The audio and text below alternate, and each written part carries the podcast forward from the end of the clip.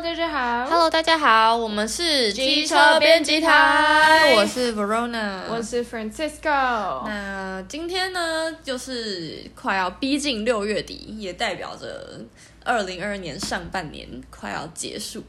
对，没错，所以我们今天要带给大家的就是一个特辑，叫做叫做什么？呃，水逆。哦，是这样。我们其实想要做两集，嗯，然后就是一个呃，有点像是今年以来为什么发生了这么多事，而且其中是很多是那种世纪决定性的大事件，然后又是一些偏向比较悲观的事情。你说，你说，你说印度神童吗？印度神童。的确耶，我们就是昨天也又在看了，就是有发现，就是还是蛮多跟印度神童有关的影片这样。然后就是有看到，就是他可能之前一九年呢、啊、会预言说什么有疫情，那疫情就是也真的就爆发这样。当然我们也没有很迷信啦，我们只是在想说。今年上半年就已经发生了如此多的事情，然后呢，就是身边非常多朋友都说自己就是可能水逆，然后犯太岁，而且水逆还是就是每个月都在水逆，就是因为不是水逆，就是应该是呃一个月一个月，对对对对对会结束，可是现在已经到第六个月要结束了，大家还在水逆，而且还是很严重。那我们想说，那我们来讨论一下世界上就是。世界上各种水逆事件，对啊，而且这样有点好笑，是不知道到时候可能就是不是都会选出每一年的年度代表字吗？哦，对耶，就不知道今年年度代表字会是什么，会什么反 好像逆逆，对逆，怎样逆境求生，或者是就是大水逆这样。对啊，你不觉得这几年的那种字都是比较不好的，偏向负面呢？对啊，去年你记得是什么字吗？我其实全部忘了。好，我们等一下查一下。如果就是呃，我们查到了，我们可以在下集的时候跟大家分享一下，就是年度字。那我们就想说，反正上半年就是过完两季了，我们就来跟大家分整理一下下呢，上半年发生了哪些国际大事。那主要是呢，就是希望大家一起来回顾这些事件之外呢，也可以，呃，我是觉得不不必要太悲观，但是就是我会觉得，就是每一个人如果可以做出一点改变的话呢，汇集起来就是。比较大的力量，这样对，没有错。那我们基本上就只是针对一些比较大的事件，不会到说、每一件事情都会讲。对对对，就是一些比较大的、比较大的脉络，然后然后就是真的带来比较深远，然后国际性的影响，这样。对，没错。好，那我们就开始喽。开始喽。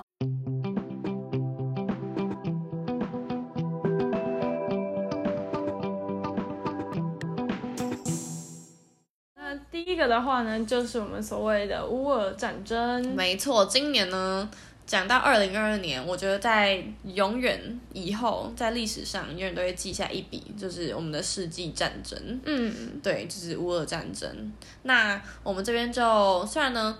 就是已经持续了，就是四五四个多月了。对，那还是希望就是大家不要忘记最开始为什么会打仗。嗯，对，那我们就来请 Francisco 来帮他稍微复习一下那个脉络。好，行，我这边就是稍微简介一下，然后点到，然后让大家稍微了解一下这样子。对，那这个乌俄战争呢，其实，嗯，要说先前就是大家知道阿富汗塔利班这个政权，它已经整个把原本的政权推翻了。那这其实也算是一种战争形态，可是就是在那个巴尔干半岛啊，或者是一些其他，就是你说中东地区，他们本身那边战火比较频繁。嗯，然后其实乌克兰克里米亚那边本身，它二零一四年的时候其实也是有一些战争，然后也发生过，就是。嗯嗯，克里米亚危机，对，那边其实也都是蛮呃，算是动荡的。然后为什么会就是特别讲乌俄战争这一点，就是因为它实际开打，然后就是对乌克兰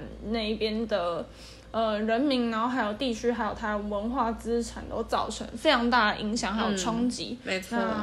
我们就是想要稍微聊一下这一点。对，那就是当初是几月几号？具体？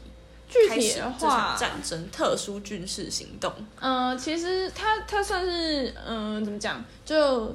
Zelensky 他是从二十三号，二月二十三号的时候，就是发布了紧急状态，就是全国紧急状态，也就是戒严。嗯、那他一般记载的话是二十四号开始开打。对对对，对应该是在那，就是他们当地时间的凌晨左右。对，嗯。然后，可是在这个过程之中，他不是二十四号开打，它其实前面都还有一连串的部署，然后推进，然后还有先前的冲突，就是还有让那个。顿巴斯那附近就是有独立的国家，就让那个地区独立这样。对，那顿巴斯的话，它其实就是呃顿内茨克跟卢甘斯克这两个俄国邻近跟乌克兰的地区，就是他们是夹在中间，也就是乌东地区。然后这两个地区它其实后来变成了就是顿内茨克人民共和国，就是 DPR 跟那个卢甘斯克人民共和国 LPR 这两个地方这样。对，那。呃，一开始的话呢，就是俄罗斯在二月中的时候，它已经有开始就是继续进军克里米亚。对，那克里米亚的话，它一开始会被认为说，就是国际上认为是呃乌克兰的地区。嗯，对。但是俄罗斯的话会一直认为说那是他们，然后里面的话其实也就是因为乌克兰跟俄罗斯他们两边其实还蛮亲近的，然后很多家人的呃亲朋好友他也是会在乌克兰，不然就是在俄罗斯。嗯，了解，没错。然后就是之前二零一九年，德国跟法国他们虽然就是有出面要去协调乌克兰跟俄罗斯之间的冲突，然后他们后续虽然是有达成停火的协议，可是他没有根本上去解决这个问题。嗯，嗯嗯。所以克里米亚它这个危机从二零一四年到后续二零一九到现在，它其实也都还没有解决。嗯。然后就是在俄罗斯后续，它这些顿巴斯，就我们刚提到的顿内茨克还有卢甘斯克这两个邻国。呃，邻国，反正就是地区，就是对被被俄罗斯独立的，对对对，地区对，他们就开始有一些爆炸案传出这样子，然后俄罗斯的部队也就是透过 这两个地区也开始步步进逼，嗯嗯嗯，对，那俄罗斯他为什么会这样？就是因为他觉得说北约他其实就是冲着他们来，因为嗯、呃，有点像是其他的国家，北约里面有很多其他的会员国嘛，然后还有一些欧美啊。美国之类的国家，他们就是被俄罗斯认为说就是刻意要与他们为敌。嗯、那所以我们的 Vladimir Putin 就是我们的普丁，他就宣布说他要后续展开一个特殊的军事行动，然后。就是嗯，他们不叫它叫战争，他是叫它军事行动，因为他们有点像是说，保持着一个想要去解放乌克兰的那个心态，就是、帝国心态这样。嗯，他们认为说乌克兰，呃，应该说是 Vladimir Putin 他自己觉得说乌克兰里面有很多 neo-Nazi，对，就是、新纳粹。对，但反正就是他后来就决定说他要展开这个军事行动，然后他除了要叫。乌克兰人就是乌克兰军队放下武器回家，还有威胁说，如果其他国家对这个行动他有想要去介入，或者是有想要提供支援，那俄罗斯其实就会想要给他们好看这样子，嗯，嗯，算是一种威胁，嗯、没错。然后就是在二十三日的时候，就是我们刚刚提到嘛，就是也是一张叫 Vladimir。反正他们两个的，就是乌克兰文跟俄罗斯文的哦，其实是一样的。对，没错。对，他们只是写法不一样，但他其实呃，就是那个字是一样的字。对，就是 Vladimir，就是 Vladimir 嘛。然后 Zelen、嗯、就是 Volodymyr Zelensky，他就宣布说，哎，这个。乌克兰它全国进入紧急状态，然后开始实施戒严，然后宵禁集会，然后交通管制全部都来，然后他也就是征召十八到六十岁的乌克兰男性作为这个战争的预备军这样子。嗯，对。那后来呢，就是像是乌克兰南部的港口城市，就是奥德萨，然后还有马里乌波尔，然后他就是受到了猛烈攻击。这边就是会提到一些乌克兰的地点，然后相信就是大家在。有关注这个乌克兰跟俄罗斯这个战争的过程中，其实也都听到过不少次这些地名。对，然后像那个刚 Francisco 讲到马里乌波尔，它就是呃英英文念起来是 Mariupol 嘛，Mariupol。对，然后它是呃会是一个很指标性的城市，是因为它其实在前开战前两个月一直都被当成是嗯乌克兰。会不会真的被攻下一个很大的指标？嗯，应该说就是因为它就是在算乌东地区吧，嗯，所以它那边就是俄军就是一直很呃猛烈的轰炸，嗯，然后因为马里乌波尔它原本是一个蛮繁华的城市，这样，然后他们是猛猛轰猛炸，而且就是蛮有名的新闻，就是像呃，妇幼医院。妇幼医院，对，里面的就是孕妇，就是怀孕啊。嗯然后也是被炸，然后后来就是原本当地有非常多的国际媒体的记者有进驻，但后来他们全部都被俄军就是锁定，所以他们就不得不撤出。所以其实一直到后面就是这几个月，马里乌波尔基本上是。不太有外国的媒体有办法进去报道的，他们其实是一直被封锁的一个状况。嗯、然后我记得是到四五月的时候，他们才有勉强开了一个人道走廊这样子。嗯，对对对，因为其实俄罗斯这样子锁定，如果你说记者啊什么的，就。真的蛮危险，是因为他们怎么说？就是他们的攻击本身，他已经不是在针对一般战争所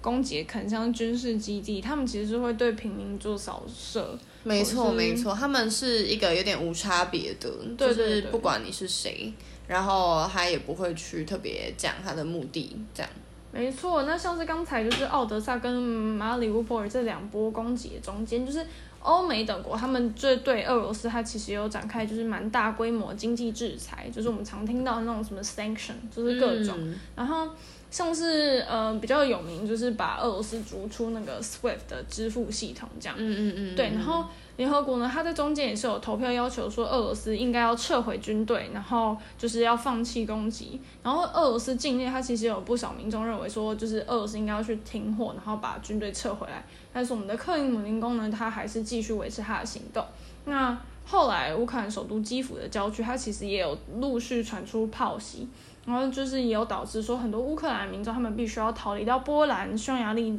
等等的邻近国家避难。嗯嗯嗯、对。那这个期间呢，它就是有超过十万人，就是因为轰炸流离失所，然后地下道跟地铁站就是变成了临时的避难所这样子。没错，而且这边讲了十万可能还是当地，然后如果真的是呃离开乌克兰的民众，就是几百万人这样子。对，没有错，就是因为他们其实真的是蛮大人口，而且整个国家遭受轰击，它其实是会让当地的民众真的非常恐慌，而且可能像是一些嗯。怎么说？就是被迫要留下来的人，他们其实也都有妻小，所以其实就是他们离开，某种程度上也是不得已的情况。这样。对啊，对啊，对啊。嗯，没错。然后呢，呃，就是地下道跟地铁站这个，大家应该在新闻上也是蛮常看到，就是他们会需要在里面躲很久的时间，然后可能也是没有电、没有水，然后吃的东西也很差，然后住的环境也很简陋，这样子真的很辛苦。对。对那 Zelensky 呢？那他就是后来也有要求，就是他们说要划禁航区，嗯、可是就是比较没有去获得一个正式的回应，这样。然后后来乌克兰它的第二大城就是哈尔科夫，然后还有伊尔平，然后还有布查，跟我们之前常提到就是呃有一个最大核电厂那个扎波罗热，嗯嗯，还也就是也遭到蛮大量的炮火攻击，然后甚至连车诺比呢就是也被俄军占领。对，而且车诺比好像也是在嗯开战的第一个月里面就被占领了，就非常快速，真的他们的动作很快，而且。嗯，俄罗斯的军队是以就是陆海空的方式，哎，没有，应该海几乎是没有啦。海好像比较不利。对，然后它就是以三面夹击，就是由空跟陆去攻击。然后像他会想要封闭设禁航区，嗯、应该说是 Zelensky 会要求要设禁航区，就是因为你如果从空中的话，他就可以掌握到就是陆地上的各个部队或者是你说建筑物，这对。呃，战争被攻击的国家其实是蛮不利的。对对对，没错。然后，嗯，就这些炮火呢，它本身就像我们刚才提到，就是它瞄准其实不只是军事基地，那它还有瞄准，就像医院、学校还有住宅，然后他们其实也都全部遭到炮击。然后像我们刚刚有提到，乌克兰它其实是一个，呃，历史蛮悠久的国家。然后，嗯，它的富裕程度虽然没有那么好，可是它也有蛮多文化资产。然后，就像我们在更前面提到，就是乌克兰跟俄罗斯之间，他们其实在历史上有一段蛮深的关系。对，那这一些文化资产，然后还有建筑都被摧毁了，这样子。嗯。然后就是有蛮多无辜平民，然后还有小孩，就是被俄军杀死。那他们原本约定好说，就有开，刚 Verona 提到就是人道走廊，对它其实也是炮火猛烈。那嗯，就是会速度造成可能像是人民需要逃难，嗯、然后没有办法逃这样。对，然后就是期间也有传出可能像是俄军他去性侵乌克兰女性的恶行，那他们这个加总起来，其实也就是被国际认定说他们已经触犯触犯了国际刑法里的战争罪，这样。对，就是如果大家就是可以观察一下，说就是有关乌俄战争的话，其实就是战争罪这件事情在后期蛮常被讨论，就是在这两三个月后后面两三个月。然后就是因为大家一开始会很想要去了解说，普丁这样子做，他本人会不会被判刑，就是受到国际的制裁。但基本上就是比起他本人被判刑，其实是从基层那些士兵，就是在乌克兰境内，就是。呃，可能行刑式枪击平民的那些士兵，嗯，他们更容易先被判战争罪。那因为这是一个很大的连，就是连锁嘛，就是嗯，呃，士兵是受到他们可能某一个就是长官的指令，那长官又是受到可能政府的指令，政府是受到否定的指令，所以就是环环相扣的状况之下，其实就是呃，在国际法相关的书上面，他们就是会讲说，呃，这样子分析来看的话，一个很大的呃指令。的这个链中最上层的人基本上是不太会受到波及的。嗯，就有点像，就是突然想到，可能像之前就是二战，然后德国纳粹这种。对，就是的确是比较容易，很像是基层的。对，就是那些军官。对，容易受到波及。对他们那时候就是纽伦堡大审，就是有判了比较多人，嗯、但是就是纳粹的头头，也就是。哎，叫什么名字去了？你说希特勒？对对对，我想问希特勒。对，就是希特勒他本人其实是自杀，他并没有被判，嗯、就是他没有受到制裁。对，嗯，没错，嗯、就是呃，这有点复杂，但是就只能说今天他就是可能呃一部分，刚刚像 Verona 说到，就是第一线士兵，可是第一线士兵有个问题，就是他们可能就是也是认同这个理念，像他们之前就是在战争的时候会有被认为说 Z。就是对，他们会用 Z 来表示他们可能胜利，或者是就是俄罗斯他们自己的一些就是停战。对，然后但有点好笑，是我之前有看到一个，我我忘记是哪一个新闻，反正他就是有一个呃影片，他就是拍说有一个摄影机，然后他比较像是监视器，然后他去拍到了两个应该是俄罗斯人，然后他就踹那个就是不知道在哪里，反正就俄罗斯一个广场的。很大的 Z 的一个哦，对对，我不知道你有没有看到过，我好像没有看到这个新闻。哦，好，没关系，我等一下给你看一下。然后 OK OK，就是后来呢，就是有很多外国企业，像是可口可乐啊、星巴克，他们就都宣布说他要退出俄罗斯的市场，就是他不想要，就是呃，算是支持这件事情的经，就是有点像支持他们的经济啊。对对对，嗯、然后。可是那时候呢，就是有传出可能像是 Uniqlo 就是日商嘛，然后跟那个 Nestle 他们就说他们没有要退，可是就这个决定，他其实就是被其他的人就是整个骂翻，所以他们后来就是也都退了。那很多的外企也都退了。嗯、那连锁素食店餐饮龙头就是麦当劳，它后来呢也宣布说要关闭俄罗斯里面境内就是将近有八百五十间分店。但是后来就是这些麦当劳分店，就是也被俄罗斯的商人买下，就是改名成，嗯，我不会念，反正它的中文就叫做就是美味，就是 Moscow Tochka 还是什么的，反正 对，然后就变成就是俄罗斯本土的素食。对，而且大家就是前一阵子还一直报说他们的那个 logo 很像摩斯。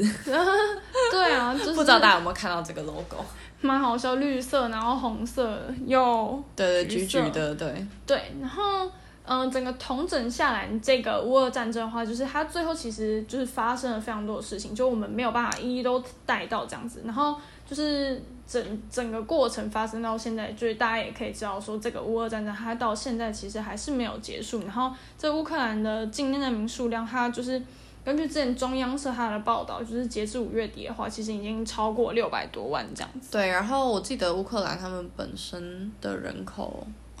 我有点忘记，其实好像也没有多少。嗯，然后就有六百多万的人就是成为难民，所以真的是一个非常庞大的数量。不过我们前面讲了非常多，就是他们境内发生就是比较悲伤的。很多就是在战战争时期发生非常悲悲伤的事情，但是希望大家知道，就是其实他们同时他们的人民是非常有韧性的，嗯，就是他们的人民就是不管是还在境内的，或者是他们已经就是到境外的，然后他们其实都还是坚守他们自己的文化跟理念这样子，所以他们就是呃。我觉得他们有很大一部分原因就是他们战争打到现在，感觉还是守得住自己的国家。虽然里面就是家破人亡这样，但他们还是有守住这个国家，是因为就是他们的人民就是蛮团结的这样。嗯，也有蛮多其他国家的，就是志愿军就加入他们，就协助他们去打这场战争。对，就是大家其实还是有蛮受到他们的。呃，就是一些理念的感动嘛。然后 Zelensky 本人也是非常会演讲，就是他在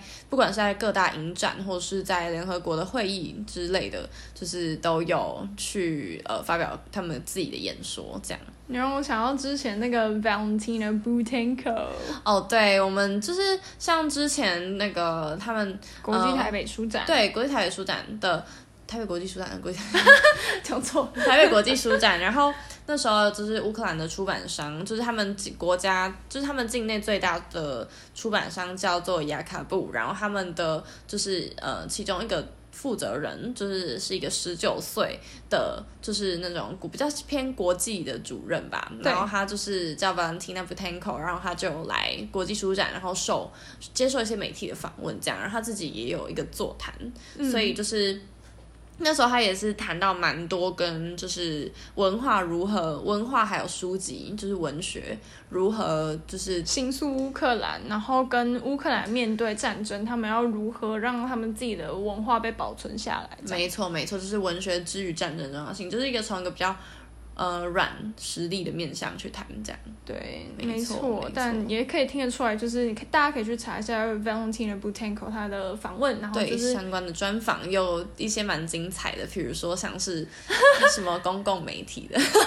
好好笑，对对对，大家可以听得出来他的韧性跟他的成熟，这也是蛮特别的这样。对，而且就是他十九岁，虽然我觉得年龄不能决定一个人的高度，但是我觉得就是十九岁能有这样的事事。就是视野、视野跟一些呃想法，我觉得真的是蛮值得大家去看一下他相关的专访文章。没错，好，我们花了大概二十几分钟来跟大家稍微聊了一下，聊了一个就是开打四个月的乌俄战争，已经尽量很浓缩了，但是不好意思，我们还是讲了二十几分钟，那我们就先来休息一下，OK。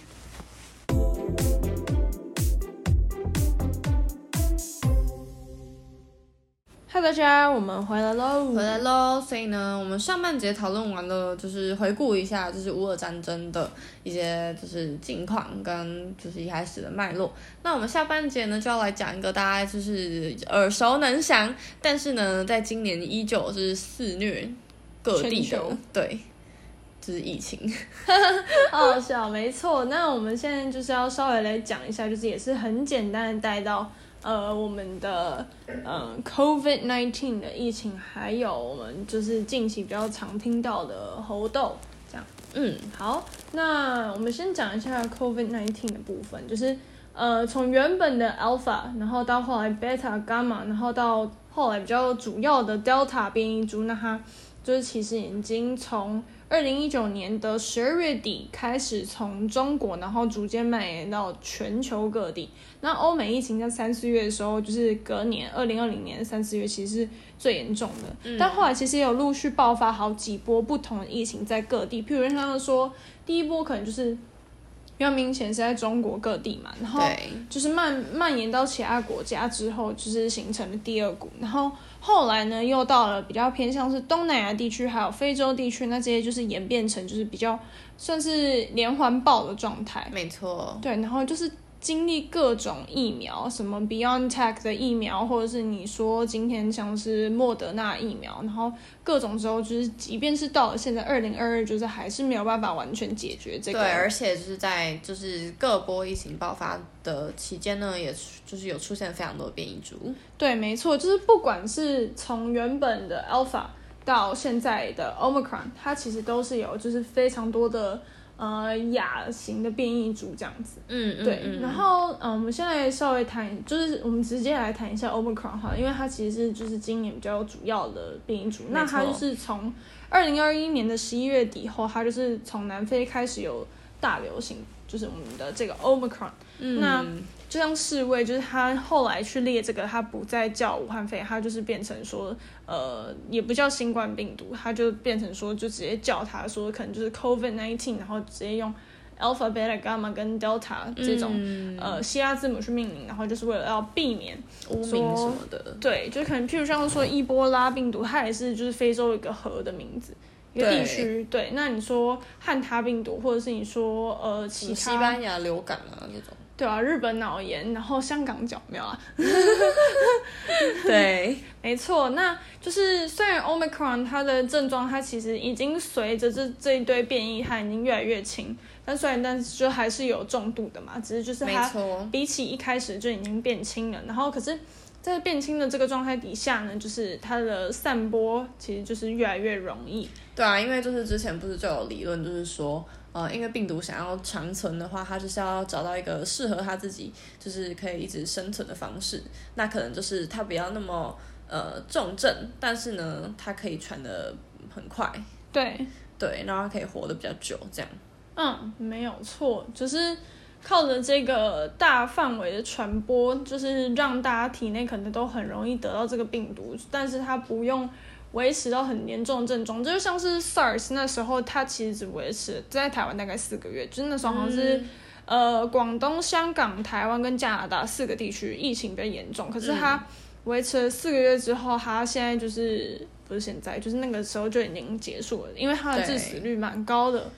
那大家只要一发现说哦，他有发烧，那他有可能相关的症状，他就直接被隔离。但是现在的话呢，其实像台湾之前的那个十连制，或者是你说就是要关十四天才有办法的那个居家检疫，或者是居家隔离，这是嗯、呃、比较不切实际的。在二零二二年的话，对，对然后嗯、呃，只是现在这个 Omicron 它其实对婴幼儿伤害其实也变得比以前的来说更大。对，它就是有点感觉现在比较转移到年轻。就是尤其是年幼的，就是对象族群，对对，因为他们其实大家应该也是蛮常看到说，可能像现在什么美国 FDA 还要批准啊，或者是你说疾管署它或者是食药署它可能批准了某一些就是五岁以下的儿童可以使用，或者是几岁以下可以施打疫苗这样。嗯、对，那比起就是原本的病毒株，它其实现在 Omicron 对儿童的伤害其实变得比较明显。对，那它的。呃，亚型变异株的话，现在也就是已经来到了我们的 BA 点四跟 BA 点五的状况。嗯、那其实现在的话，大家也比较容易会去注意说我们的 Long COVID 或是长新冠。对，然后 Chronic COVID，、嗯、那 Long COVID 的话，就是大家比较常听到，它可能有就是脑雾。然后注意力不集中，嗯、然后嗜睡。但大家就是网络上也蛮多人开玩笑说，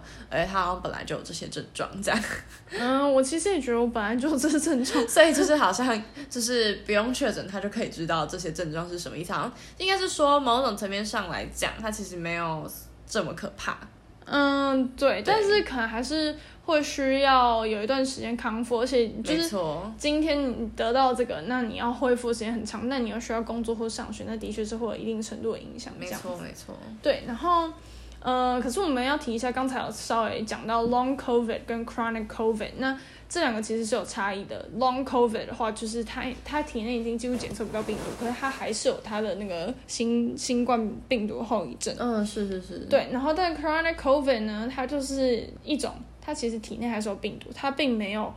办法让自己身体的免疫细胞去把这个病消除，这样病毒消除，然后所以导导致说它今天的体内其实还是有残存的少量病毒，那、嗯、这样其实也是会造成说你今天病毒变异株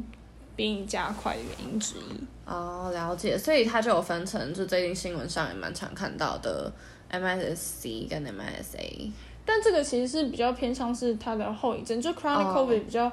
感觉应该是不太一样。那它后来这个 MIC 跟 MISA，它好像就是也没有很明确的指出说到底为什么会这样，只是可能感染过后会有人会出现这样子的症状，然后是蛮严重。那我们刚刚提到 MIC 跟 MISA，它其实就是多系统发炎症候群，那它英文叫做 Multi-system inflammatory syndrome in children or adult，、嗯、就是 A 就是 adult，然后 C 就是小孩这样。对对，没错。那大概我们 Omicron 部分就到这边。嗯，然后呢，最后也是在讲一个，就是跟流行性的疾病相关的，也是近期非常就是。知名、嗯、知名，也就是说，让大家其实也是有点嗯戒慎恐惧的疾病，就是猴痘 （monkeypox）。没错，好，那猴痘的话呢，它的病毒就是现在的话，基本上就是呃，在欧洲、北美、澳洲等十六国以上，就是已经有现踪。就是我们那时候五月多的时候，就是可能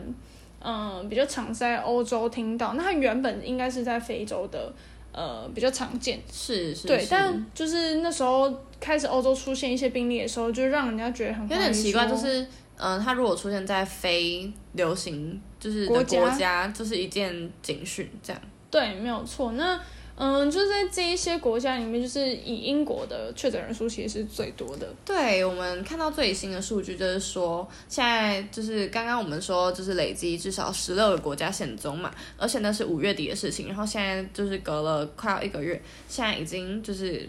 又在倍增，就是更多国家就是有现踪，然后，然后现在是以欧洲跟美洲的病例数最多，其中英国大概有七百九十三例，那我相信大概是八百例左右了啦。然后德国大概五六百，西班牙也是五六百这样，法国跟葡萄牙大概都三百多。嗯、那亚洲目前就是韩国跟新加坡。有，那台湾呢？在最近这几天也 对，有也有一个，就是是原本一月的时候从德国，哎，不对，一月在德国念书，然后前阵子就是入境回回台，一月隔，如果是一月回来隔太久，对，太久没有，一月在德国念书的，对，嗯，对，没有错，那就是台湾的话，现在也有这个猴痘的症状，只是像是那个。世卫他们其实就有在商讨说，是不是要把它列为就是全球的公卫紧急事件，又又来就是要要不要列这件事情。对，然后就是又在讨论了。这样他们又说，哦，就像我们的 COVID 一样，就是世卫组织也有在想说，是不是要把猴痘就是改取其他的名字，因为他们觉得说猴痘是有就是。可能会好像有污名了这样，嗯，对，而且今天就是可能会常看到说，就是发生猴痘的族群，就是又会有人说，哦，那这个是就是在贴标签，因为比较多可能就是因为它是经由性行为传染，就是体液交换，就是可以讲到说，就是猴痘最一开始出现的时候，大家就会讨论到猴痘跟 LGBT。族群的污名现象这样子，然后因为其实就是像刚刚 Francisco 讲的，是因为那时候联合国的艾滋病规划署他们是有讲，就是因为呃可能猴痘有相当比例是发生在男同性恋或者双性恋或者是其他男男性行为的人身上，所以大家可能会就是很快的去归结说，哎，这个人有猴痘，那他是不是？LGBTQ 族群的人，那其实就是联合国也有说，是大家是不要这样的去污名，因为它其实不也不纯粹就是性行为嘛，它其实是就是你可能皮肤上的接触啊，就是或者是呃任何血液或者是体液，就是或者是嗯。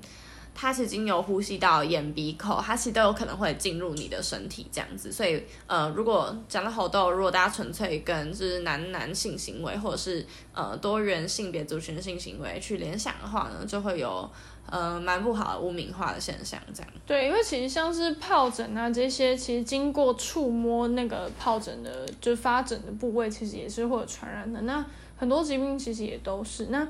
呃，应该说猴痘它的临床症状，我们现在来稍微简介一下。就是猴痘的话呢，它的症状其实跟天花蛮像的。嗯。那它英文叫做 monkeypox 嘛，然后呃，就是天花的英文叫 smallpox，然后水痘的英文叫做 chickenpox，所以他们都是、嗯。对对啊，就蛮好奇说我们的听众里面有没有，知道大家小时候我们得过水痘这样。嗯，对对。但是水痘的话，其实还是没有办法去避免，应该说。嗯、呃，可能在台，我有点忘记确切是几年，反正就是可能在五十岁以前的那个，嗯、呃，族群里面，他们比较常会被接种，可能像是天花疫苗。嗯嗯对，嗯、但是后面就没有，所以其实我们现在的话，像那个我跟 Verona 就不会对天花或者是这种牛痘什么之类的，就是有免疫力这样。没错。但是，嗯、呃，猴痘的话呢，它的传染力是比较弱，然后它的严重度也是比较轻微。那它常见症状就是。脸部跟身体，它会长出水泡，还有皮疹，嗯，然后它的淋巴结可能会肿大，就是可能譬如像是脖子啊、手膝部啊等等。没错，它肯定会有头痛、发烧症状。那它一开始的话，就是像很多疾病啊，它的那个特异性其实不是很明显，它就是要发展到比较后面，就你看到他身上有出现这个水泡，才会比较确定说他到底是怎么样。那它症状的话，通常都是持续到就持续二到四周，会自动康复这样。嗯嗯嗯嗯嗯。然后传染途径就像我们刚刚有讲的嘛，就是蛮多种的。不过所以就是嗯、呃，可能就是大家就是在除了小心疫情，就是原本的 COVID 的疫情之外，你要比较去介意，就是去。呃，注意说在公共场合啊，还是要尽量就是可以不要跟人家走得太近比较好，嗯、因为就是靠接触的话，也是会有传染的呃状况发生这样子。没错，那嗯、呃，应该说是像是很多疫情，他们其实都会就是希望能够先赶快就是把它控制住嘛。那像我们刚才有提到说，可能像是天花疫苗，它本身就对于防治猴痘，它其实有百分之八十五的有效性。对，可是。呃，这个问题点就是像我刚才也是有提到，就是一九八零年之后，就是 WHO 世界卫生组织他们就已经宣布说，呃，天花它其实已经本身拜拜了嘛，就是在世界上已经绝迹。那它的天花疫苗就其实也不再提供一般民众使用。那现在这个猴痘疫情再起，然后机关署的部分就是他也还是有说，他不建议就是全部进行大规模接种。嗯嗯对对对。没错，那了解。嗯，后来二零二二年就是今年，那欧洲医学会 EMA 它其实也就是有开发出一个病毒药物，叫做什么 Tacovirimat，嗯哼哼，台湾念。对对，好像还没有中文。对，然后它就是用来治疗猴痘，可是，嗯，就像我们之前就是 COVID 用药，那个叫什么 Remdesivir，就是它其实也就是。没有在一开始的时候也不会被广为使用这样子，没错没错。那就是这个猴痘疫情的部分，就像就是世卫组织提到，就是它是不是有需要就是列为全球公卫紧急状态危机啦？就是还需要还有待讨论，对。不过他们就是主要就是呼吁大家，其实洗手会是最好的方式，就跟就是我们现在就是面对 COVID 这两年多来，就是基本上就是很注重卫生，然后你不要去轻易的去接触，就是像猴痘，你就是不要轻易的接触野生动物，或者是不要去吃一些就是没有煮熟的动物这样。嗯，因为其实嗯，大家可以看到，像是很多。艾滋病啊，然后或是猴痘，然后或是你说 COVID，他们其实都跟野生动物的接触，在某一种程度上有蛮密切的关系。没错，就是你。当然不是说你一定就是摸到你就会怎样，但是，嗯、基本上因为这些就是病毒最一开始其实跟动物都蛮有关系的。对，但就是只能说这些就是原本在动物身上病毒，要它要发生一个跳跃去跳到人身上，它是会需要一些时间。但是只要当它这个跳跃一完成之后，它到时候要开始人传人，那其实就是一个还蛮快速的过程。因为可能像是大家不知道有没有看过，就是全境扩散，就是。你今天因为交通工具很发达，那人与人之间的接触也蛮频繁，然后国家之间流通也是非常快。那你可能搭一个飞机过去，那你就把这个病毒传播开来了，这样子。嗯，对，真的。那目前就是台湾现在就是有一例嘛，然后他有框列一些就是密切的接触者。嗯，但就像刚刚 Francisco 讲到，就是目前呢，台湾。的，就是我们的机关署，他们其实并没有，还没有规划说真的要去大抢购什么天花疫苗这样子。没错。所以就是大家，而且它也不像 COVID，就是它是类似感冒，它不是嘛？它是就是